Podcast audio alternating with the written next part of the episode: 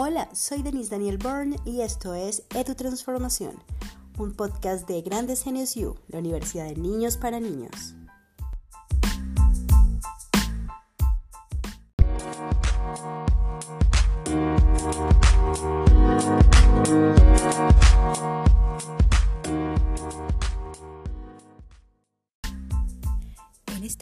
Episodio de Edu Transformación hablaremos con Mauricio Díez, vicerrector académico de la Universidad de AN. Con Mauricio conversaremos sobre los cambios que se han venido dando en la institución, la implementación de la tecnología en los procesos educativos, los resultados obtenidos hasta el momento, qué se viene para las universidades y el futuro de la educación y algunas recomendaciones para instituciones, estudiantes y docentes. Ahora sí, comencemos.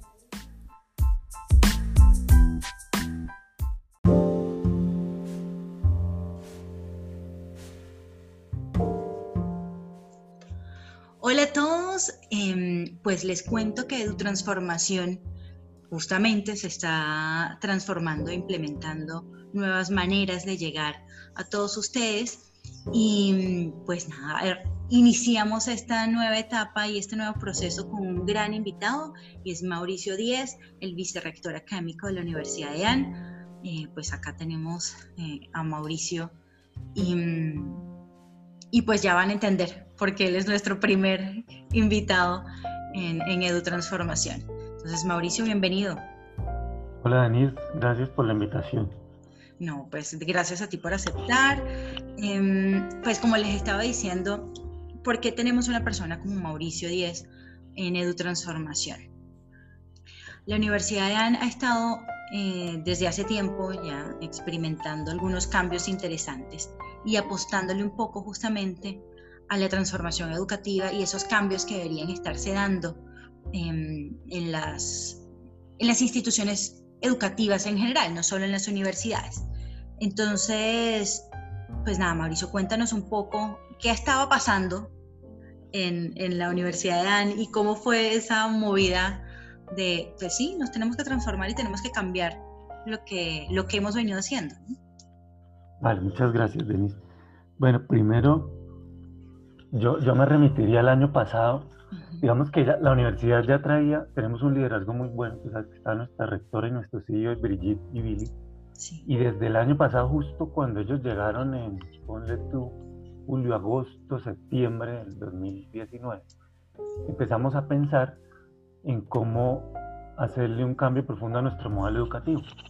En función de lo que ya venían viendo muchas universidades un año atrás, y es que la tasa de población estudiantil en las universidades venía disminuyendo. Ese es el primer fenómeno. Pues empecemos a pensar qué pasa, qué podemos hacer, qué cosas que tiene la universidad nos sirven para fortalecernos y qué otras cosas tenemos que hacer. Claro, porque no, tampoco es que todo lo que se estaba haciendo estaba mal, ¿no? No, no, no, no. Al contrario. No, exacto. Y segundo, los paros del año pasado. ¿Te acuerdas que en octubre tuvimos unas tres semanas de movidas, de paros y tal? Y uno de nuestros líderes, nuestro CEO, CEO me dijo un día, en, la en el era como lunes, y me dijo, en el próximo paro del miércoles, toda la gente se va a la casa. No vienen y usted, y usted me garantiza, me va a garantizar que todo el mundo hace las clases así. Los profes en sus casas, los estudiantes en sus casas.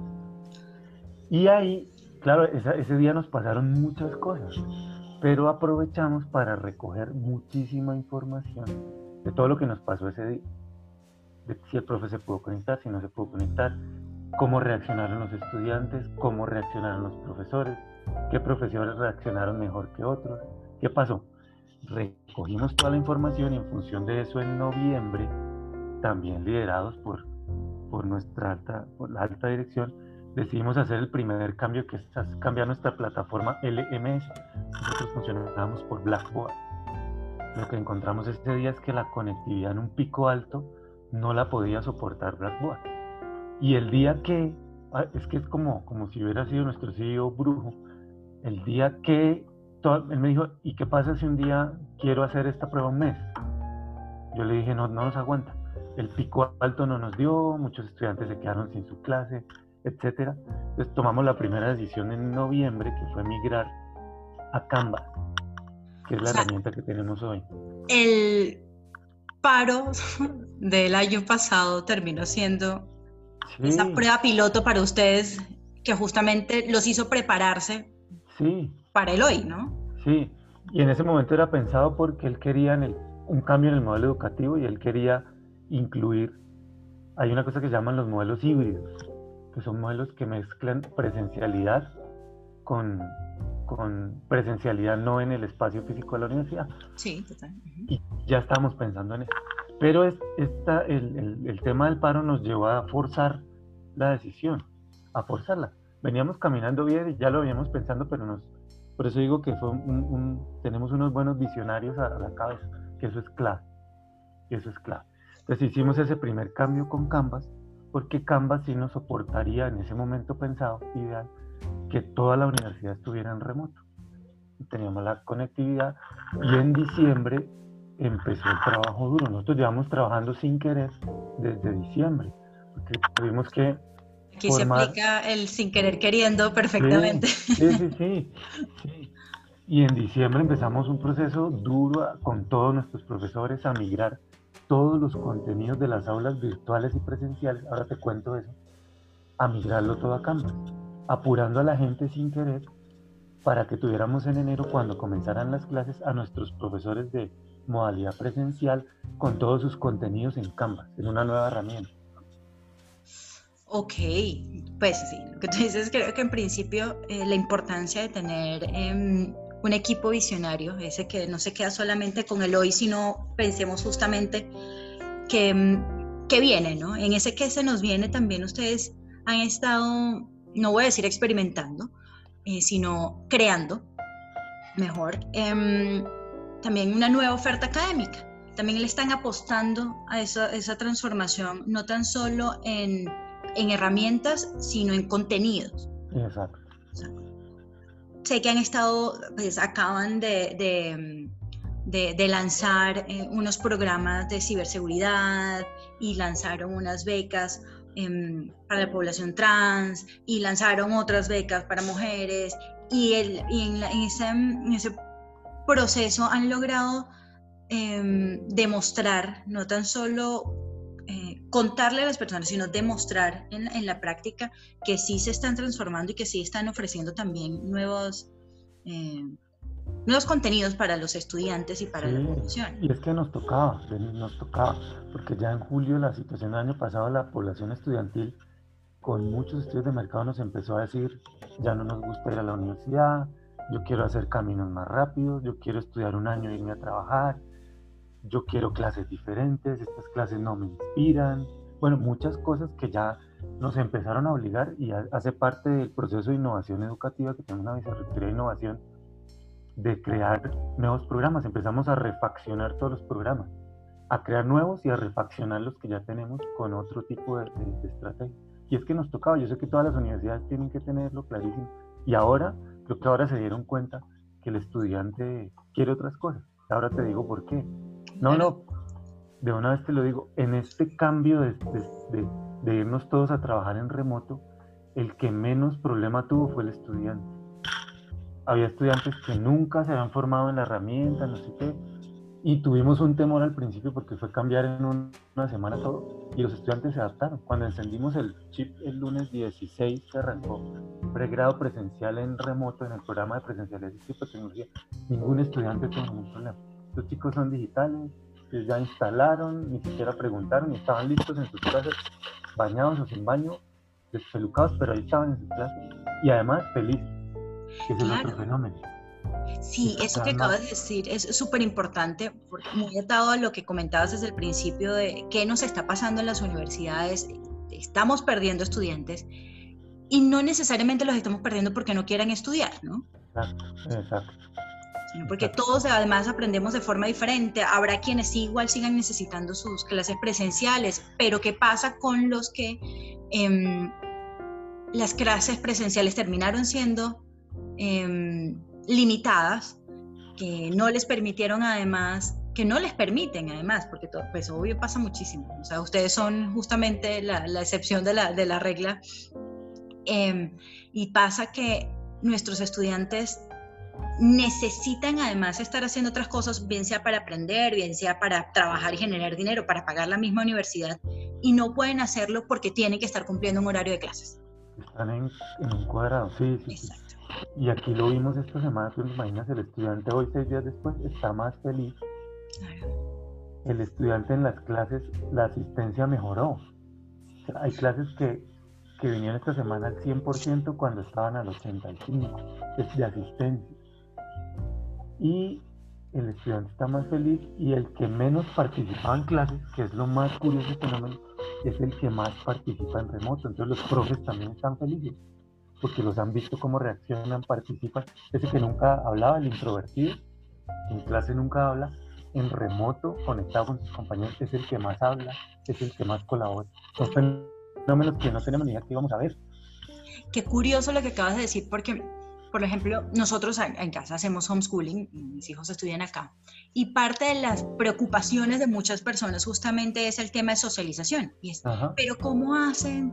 Además que pues los niños se ríen y le dicen a la gente siempre como no, que no se preocupen, que ellos no viven en una cueva, que no van a salir después de muchos años viejitos con una barba. O sea, sí, exactamente. Esa es la visión que tienen muchas personas de, estudiar en casa. Y acabas de dar con, con una... Mm, eh, eh, pues con uno de los temas que nosotros además le decimos a la gente, oigan, la comunicación ha cambiado. y, justamente, y, justamente, esta, forma, esta nueva forma de comunicarnos le puede dar la oportunidad justamente a otras personas de comunicarse, esos que estaban rezagados, esos que decían, no, yo no puedo hablar porque eh, me da vergüenza, de verdad siento vergüenza o no me siento preparado eh, en un salón de clases, son justamente los que están em, levantando la mano y diciendo, oiga, sí existo y quiero participar, formo parte de esto. ¿no? tienen esa habilidad y aquí la desarrollan para que luego cuando estén en entornos presenciales también la, la apliquen. Que son fenómenos que estamos viendo que no nos esperábamos, pero que estamos recogiendo muchísima información para lanzar el modelo educativo en julio, que ya viene, claro, con este coletazo, se nos mueve totalmente porque estamos explorando nuevas cosas que no teníamos en la cabeza, que no teníamos en la cabeza. Claro. Y, y los profesores, bueno, el primer fenómeno, los estudiantes cambian su conducta, están más tranquilos, lo que te dije. Nosotros entramos a las aulas, yo hago repasos, los saludo, un poco para subir el ánimo esta semana, y los chicos están en su casa, bueno, se ven que están ahí despelucados, pero están participando. O hay otras cosas que dejan de tener importancia, porque lo importante es estar aquí en el entorno comunicándome con mis compañeros, lo que acabas de decir, y ellos son digitales. Quizás tú y yo nos formamos en otro, en otro momento, claro, tú eres más joven que yo, pero nosotros nos formamos en otro momento y si necesitábamos ir a la universidad a explotar esas habilidades, pero ellos ya no. Es, es, es, nos acabamos de dar de cuenta, acabar, nos acabamos de dar cuenta que, que, sí, estamos en otro momento, que todo cambió y estamos en otro momento con estos chicos. Y creo que de lo importante de eso de acabamos de darnos cuenta es que estos son cambios que se han venido, que se han venido dando desde hace ya cierto tiempo y estamos un poco reacios a, asumirlo, sobre todo en las universidades. Había colegios que estaban experimentando un poco más, pero las universidades sí estaban em, siendo un poco más, eh, eso, como, precavidas, digamos. Dudando, para... Probemos, eso es solo eh, una clase, es solo un diplomado. pero ahora resulta que justamente, como en el caso de ustedes, los que vieron un poquito más allá y dijeron, tenemos que empezar a ver cómo nos adaptamos a los nuevos cambios, son los que están más preparados para una coyuntura como la que estamos viviendo ahorita. A muchas universidades les cayó el balde de agua fría y colegios y personas en general, ¿no? Es, y es, ajá, y ahora esto cómo se come, ¿no? Y cómo, hacemos esto y cómo convivimos con esto. Em, y, y es, este es como este, es, esa frase de a veces necesitamos un empujón ese empujoncito para poder dar ese paso y, empezar a cambiar cosas que son necesarias. Creo que esto fue ese empujoncito que necesitábamos para eso. Y mira que aún así que creíamos, no, no digo, estamos preparados, sino creíamos que ya lo habíamos sondeado todo y empezamos esta semana a recoger tantas cosas, viendo a los chicos cómo se comportan, cómo llegan, a los profesores, que era lo que te iba a decir ahora. El profe muchos profes me escribieron esta semana y dijeron, creo que esto era más necesario que, que necesario, porque paramos, hicimos un stop y me estoy replanteando yo mismo mi carrera docente, qué es lo que tengo que hacer. Porque lo mismo que debería hacer en el espacio físico es lo que me estoy retando a hacer esta semana, ver qué me invento, qué me pongo aquí atrás, cómo hago con el tablero, si tengo que escribir una fórmula, bueno, muchas cosas. ¿Cómo mantengo al, al chico inspirado? Que es lo que nos interesa, que ellos estén inspirados. Claro, lo importante de esto siempre ha sido, y creo que perdimos el rumbo en algún momento en, en, en, como sociedad, lo importante siempre debe haber sido que aprendieran y que se sintieran motivados a seguir aprendiendo. porque los chicos no investigan? Porque están aburridos. O sea, que venga a ver si después de una clase eh, de una hora, dos horas, solamente escuchando a una persona hablar, yo tengo ganas de salir a investigar sobre lo que estuve escuchando dos horas. Entonces, em, y esa em, transformación también en los docentes de, sí, miren, o me tocó aprender de todo esto, pero ¿cómo aprovecho esto que estoy aprendiendo justamente para mejorarme como profesional y mejorar mis clases y, aprender cosas nuevas? Me parece súper valioso eso que estás diciendo. Sí.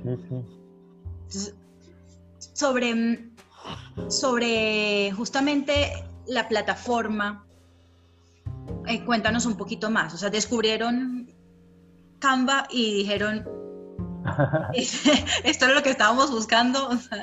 sí. ¿Qué pasó ahí? Canva, nosotros teníamos Blackboard. Muchas, muchas universidades tienen hoy esa herramienta seguro están teniendo problemas para garantizar que todo el mundo se conecta a una misma hora donde hay un pico alto y no, no, se puede soportar. Pero Canvas nos permitía, pensando en el modelo educativo, tener un ambiente más ameno. O sea, digamos, el contenido es el mismo, tú lo puedes tener en Blackboard, en Canvas o en otra herramienta, pero luego hay que pensar en algo que si nos dimos cuenta en noviembre, es que hay que verse bonito para el estudiante. El estudiante no le gustan los contenidos muy planos donde sí, ya no le gusta lo cuadriculado, necesitamos inspirarlo visualmente. Claro, esa es parte de justamente de las cosas que toca ir aprendiendo, ¿no? O sea, eh, hay mucho contenido bueno, pero también hay mucho contenido bueno y estéticamente enganchador, por decirlo de alguna forma. Sí. Entonces, toca pensar en eso, total. Todo suma porque es Pues tú sabes que es un foro, y en Blackboard los chicos saben que es un foro pero el foro este de entrar y escribir y responder una pregunta, para ellos ya es aburrido. Si a ellos el Canvas nos permite hacer que ellos respondan en un video, por ejemplo, que el profe nos inspire en un video en el foro con una entrevista que está haciendo con otra persona ambientada y que luego ellos intervengan en el foro con un video, que no nos permitía hacerlo Blackboard. Y eso es lo que estábamos hablando hace un segundo, el estar ellos aquí en línea y verse y grabar y y, verse eh, les gusta mucho, los engancha, los inspira. Que responder un foro, tú sabes, un foro normal de escribir y ya, esta es mi opinión, no. Ellos quieren dar la opinión por ellos mismos y verse y interactuar. Eso de la interacción es clave. Pero buenísimo, porque eso me lleva un poco también a, como mi a mi próxima pregunta y es, entiendo que pues hablar de resultados en este momento es como muy mm, muy acelerado, porque pues digamos que acabamos de arrancar con, con, toda esta, con todo este proceso, pero igual ya has dado justamente, has mencionado algunas cosas que me han parecido interesantes, como que los estudiantes están felices, em, que pasaron de ese no me gusta ir a la, a la universidad a participar mucho más en, en, primero asistir, asistir más a sus clases. a estar. Exactamente. Y ahora además, eh, no tan solo asisto, sino que participo. Em, el tema de los profesores que están viendo que este era un cambio necesario. han habido justamente como varios, varios resultados importantes en, este proceso. ¿Qué otras cosas puedes destacar tú? Dirías, miren, esto, parte de lo que hemos visto ha sido y que ha sido eh, maravilloso en, en, este proceso ha sido esto. ¿qué, ¿Qué crees tú que es ese ya, ya lo estamos posteando por ahí, es el orgullo de los chicos. Muy para nosotros, como logramos hacer la transición, nosotros, mira la historia, el 10 de marzo la universidad toma la decisión de que el 16 de marzo toda presencialidad se iba a ir a, en este modelo que se llama presencialidad asistido por tecnología. Mis jefes, cuando yo les pedí 15 días, mis jefes me dijeron, no haga de cuenta, mis jefes me llamaron un sábado, estoy mirando aquí el calendario, el sábado 7 de marzo, me dijeron, prepara la universidad porque la prueba que hicimos en los paros ahora se va a ir por un mes. ¿Cuánto tiempo necesitas? Yo les dije, denme 15 días, yo hago simulacros, preparo a la gente. Y el sábado me dijeron, haga de cuenta que el lunes nos vamos, para meterme presión, claro. Pero estuvo bien. Sí, o sea, al final, afortunadamente trabajas bien bajo presión. el lunes 9 hablamos, el martes 10 se toma la decisión y el 16 nos fuimos. Entonces el sábado, que era posgrado, porque hoy posgrado también está en la misma modalidad y ahora te cuento porque posgrado es otro público. Entonces el sábado en posgrado a las 5 de la tarde, que era 14 de marzo, estábamos apagando la presencialidad para el lunes a las 6 de la mañana subir el modelo de presencialidad asistido por tecnología. Llevamos total, no, hemos, no llevamos ni 15 días en esa implementación, pero hoy hay días después, los estudiantes de pregrado y posgrado están más orgullosos de su universidad porque logramos hacerlo, logramos cambiar la llanta con el carro en movimiento lo que yo le decía a mis profesores en una charla que les dije el sábado, les dije, lo que parece obvio, que tú ves allá y dices, ah, no, sí, la EAN cambió, estaban el sábado en presencial y el lunes amanecieron todos en la casa. Lo que parece tan obvio, tiene por debajo un trabajo que los profesores y los estudiantes hoy hace que se sientan más orgullosos de haber hecho, pero no te imaginas, es algo que no me esperaba yo que todos los chicos están súper contentos de su universidad, de verse trabajando, los profes también. Y empezamos a ayudar a otras universidades, que lo decía yo en una entrevista. No estamos encerrados, no queremos decir aquí estamos en un modelo de presencialidad asistido que no se los vamos a contar a nadie, no. Ya hablé con el rector de la Javeriana, le dije, venga acá, venga a ver las clases, nos ayudamos. Hay que ser solidarios en este momento. Pero entonces lo que resalto de tu pregunta es que el orgullo hoy está al 200% de los chicos. Están como unas motos viendo a su universidad en un nuevo modelo y dándoles cosas nuevas. Fabuloso porque ese sentido de pertenencia es justamente es el que los hace mm, estar mucho más conectados con su proceso de formación, es lo que los hace participar más, es lo que los hace ser mejores profesionales y ser mejores personas. Si yo estoy aburrido en, mi, aburrida, perdón, en mi universidad o en mi centro eh, educativo, eso se ve reflejado en, todo. O sea, no, tan solo en, mis notas, porque de hecho algunos aburridos y todos sacan buenas notas. Exacto. Pero sacar buenas notas no, necesariamente garantiza que seas un buen profesional o que hayas aprendido todo, que hayas, te hayas involucrado realmente en el proceso. Sí, sí. Mi, mi hipótesis, Denise, es que están tan orgullosos porque por fin les dimos lo que estaban pidiendo. Y están hoy viéndolo y viendo cómo lo tienen todo y lo, lo, tienen de una semana para otra. Y por eso están felices, participan, van a la clase, hablan, eh, tú los vieras trayendo casos, profe, le tengo este, o sea, están como en el profe, yo quiero hablar, déjeme hablar. Cuando nadie hablaba ya escondido en su, en su escritorio en el aula tanto esperar los docentes para esto y mira. lo que eso les dije a los profesores, imagínense que ahora no quieran regresar a la presencialidad los chicos. ¿Qué vamos a hacer?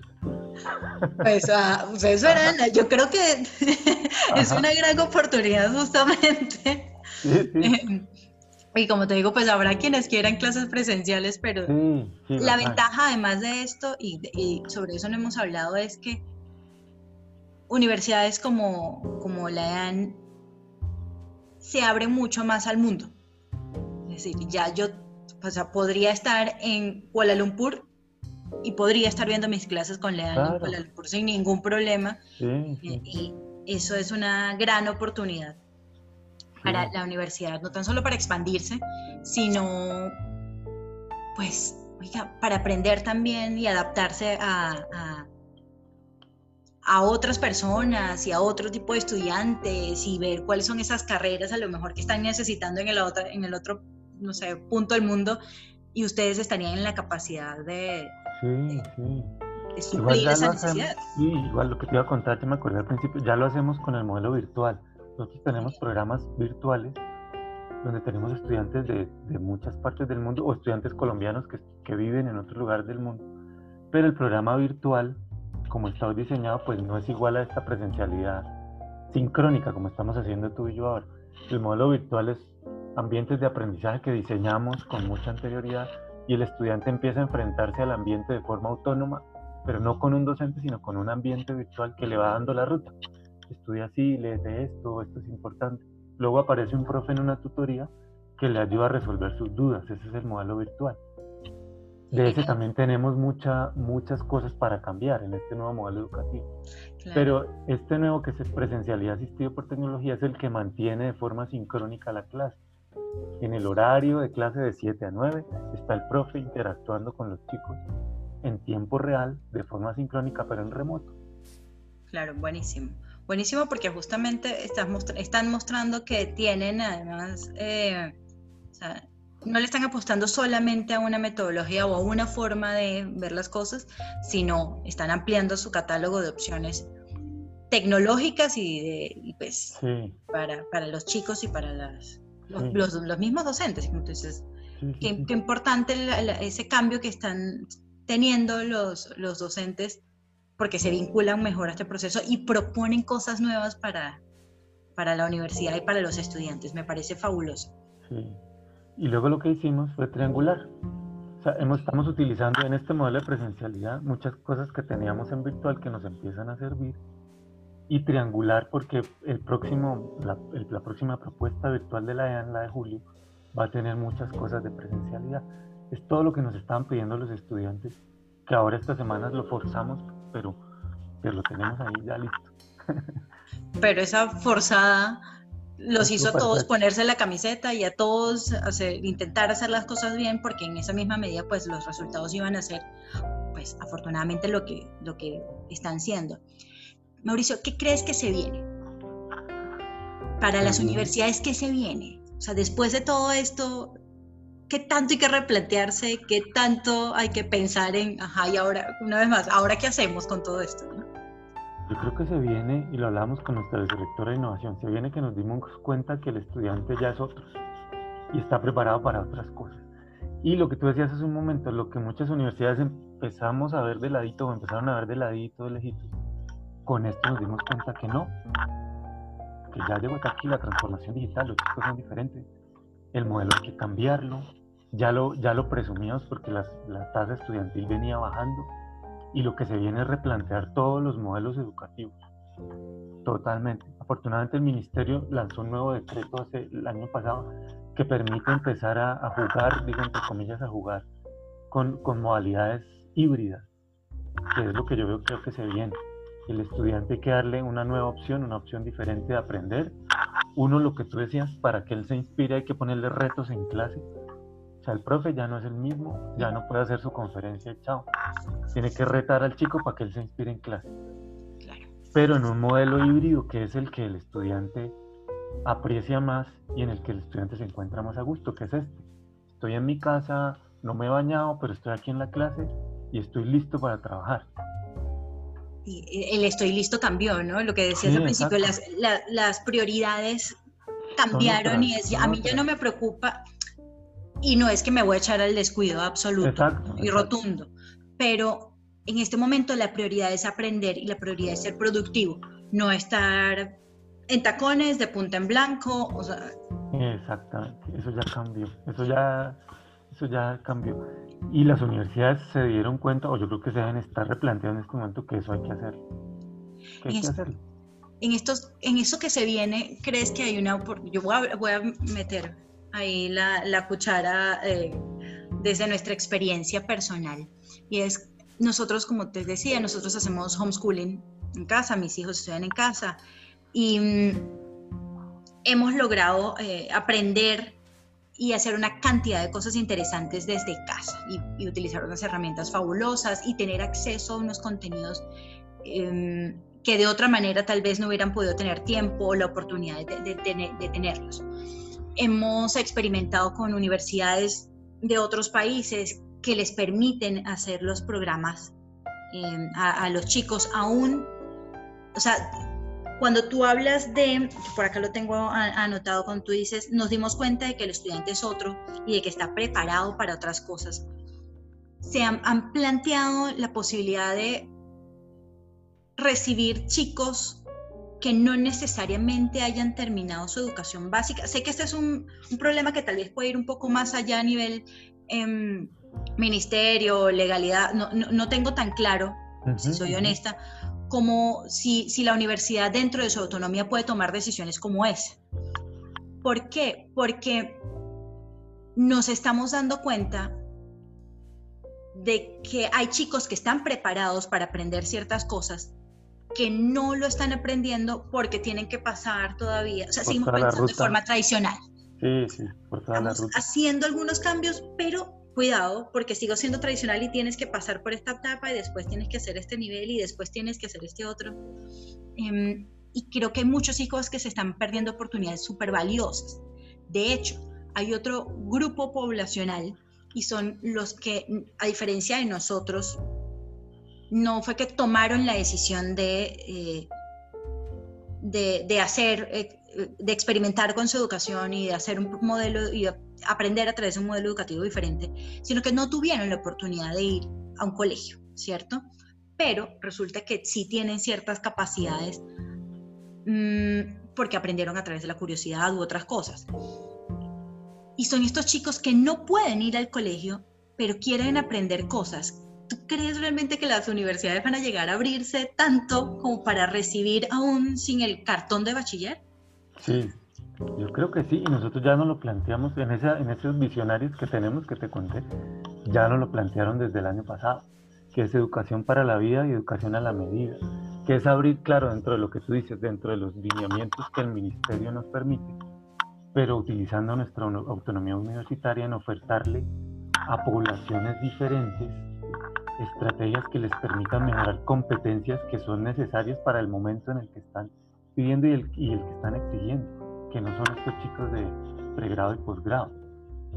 Es, educación para la vida y sí lo podemos hacer y, y, ya va a salir. O sea, es un proyecto que si no te puedo decir nada porque me cortan la lengua en la universidad, pero ya están preparando ya están preparados. Yo soy de la casa, yo soy como de la casa, vino, tranquilo que conmigo. Esto lo van a ver unas cuantas personas nada más. Solo tú yo, porque ya vamos a incursionar también en eso. Sí, porque creemos, nuestro modelo cree en las competencias y, y tú generas competencias en cualquier persona de cualquier edad. Genial, me encanta escuchar eso porque una vez más habla de esa visión que tienen ustedes un poco más allá de lo que es eh, ustedes no están viendo el hoy o el mañana o el pasado, sino realmente están pensando en los próximos años y eso es una gran ventaja que, que tienen ustedes y que están aprovechando además.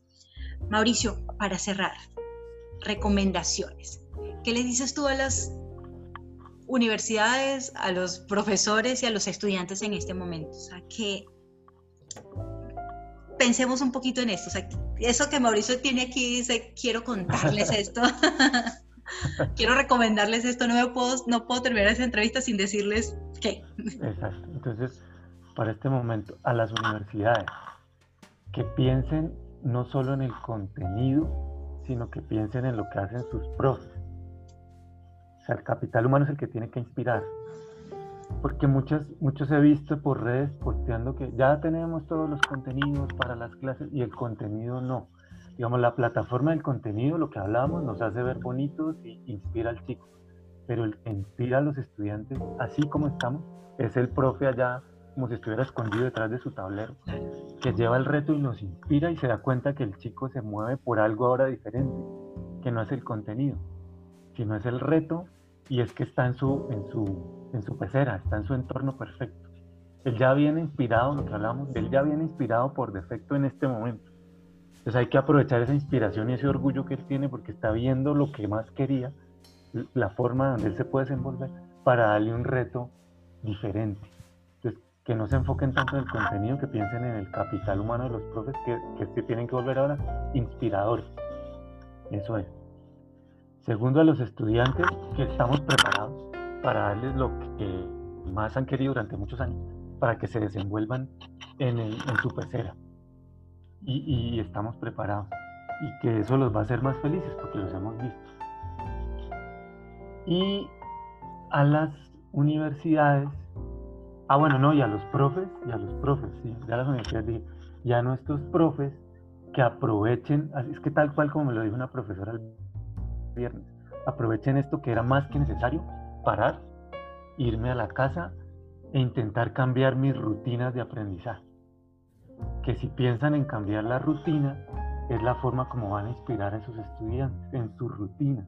Y este parón nos, nos obligó a todos y a los profes los tiene pensando en, en formas diferentes de dar su clase, diferentes lo que tú decías a la tradicional. Pues que cuiden mucho esas rutinas porque es lo que nos mantiene en esa interacción. Y es lo que nos y es lo que se viene. O sea, cuando pase todo esto y se vaya y salgamos del coronavirus, yo sé que todo el mundo va a empezar a pensar diferente, diferente lo que te decía, que los estudiantes van a querer regresar a su universidad, pero van a decir, yo vi otra cosa que me gustó y quiero que usted me la siga manteniendo, no me la quite, porque estaba feliz y ahora me la vas a quitar, no, la va a seguir pidiendo. Entonces hay que empezar a hibridar la educación para el futuro. Qué bonito, Mauricio. De verdad, pues muchísimas gracias, no tan solo por sacarnos este tiempito y eh, contarnos la experiencia de lo que ha sido para ustedes desde ese primer experimento o piloto del año pasado de, ajá, que con este paro que, vamos a empezar a, a cambiar, sino lo que han vivido estas semanas, que ha sido eh, todo lo que tú nos estás contando y uno, cree, uno se imagina que ha pasado mucho tiempo y no, todo esto ha sido, no van ni 15 días, esto ha sido como concentrado para todos, además, afortunadamente con unos resultados favorables, con unos resultados hasta bonitos, digamos, porque estamos redescubriendo cosas como sociedad, porque estamos redescubriendo que tenemos alternativas y posibilidades diferentes para aprender y para aportar y para sumar a este proceso. Me encanta además que como institución digan, oigan, no estamos solos en esto, si hay alguna universidad que quiera información, aquí estamos abiertos, la idea es compartir y mejorar entre todos.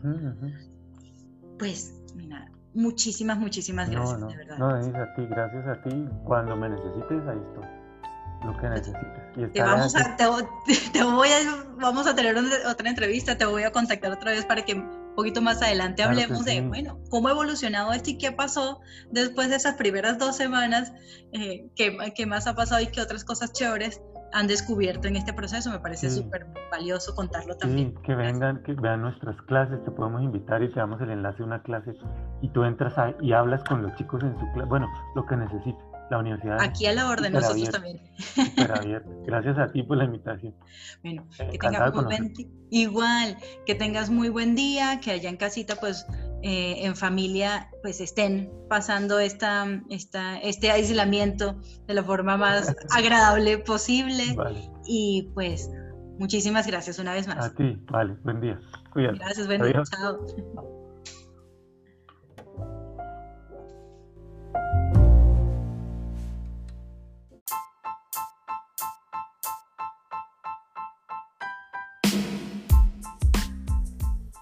Llegamos al final de nuestro nuevo episodio y nos despedimos con una frase que nos dice Mauricio sobre la filosofía de la Universidad de Ani, es educación para la vida, educación a la medida. Esto fue Edu Transformación, un podcast de Grandes CNSU.